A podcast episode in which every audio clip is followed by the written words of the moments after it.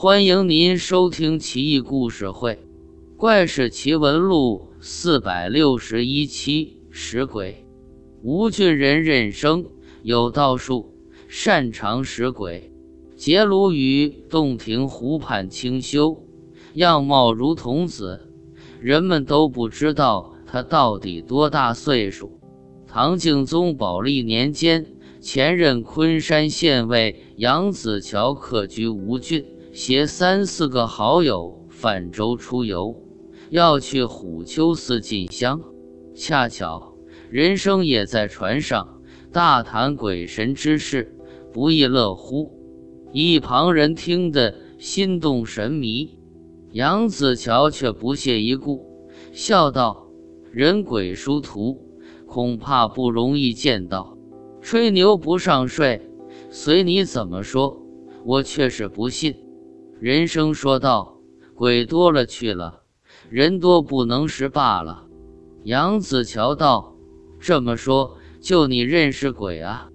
那才是活见鬼了呢。”一群人大笑起来。人生不以为意，手指岸边一位抱着小孩的青衣女子。说道：“你看见没有？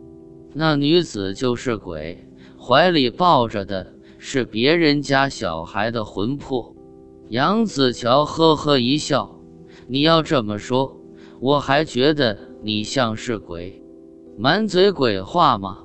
人生道：“我知道你不相信，且看我一试身手。”人生冲着岸边女子大声喝道。大胆鬼婆娘，哪偷的孩子？当心我收了你！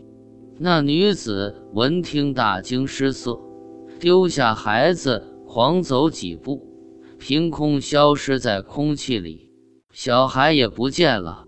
众皆叹服，杨子乔也被唬住，连连致歉，并相邀一起游玩。人生见杨子乔之书十里。也就答应了。一行人游荡一整天，晚上这才返回岸上。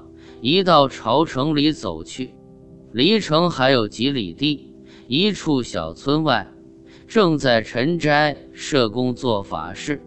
一个女巫念念有词，拍着鼓，跳着舞，打叫其神。杨子乔很是好奇，询问女巫。女巫说道：“今天早上，这村里一个婴儿死了，中午又苏醒过来。这家人觉得怪异，这才请我做法事祈福。”杨子乔大惊失色，人生却微微一笑。等主人家抱着小孩子出来，杨子乔一看，果然是今日岸边青衣女鬼怀抱的婴孩。若非任生呼喝吓走女鬼，小孩定然不能复生。一行人惊叹良久。杨子乔想把此事告知主人家，人生坚持不肯。杨子乔叹道：“先生神通，叹为观止。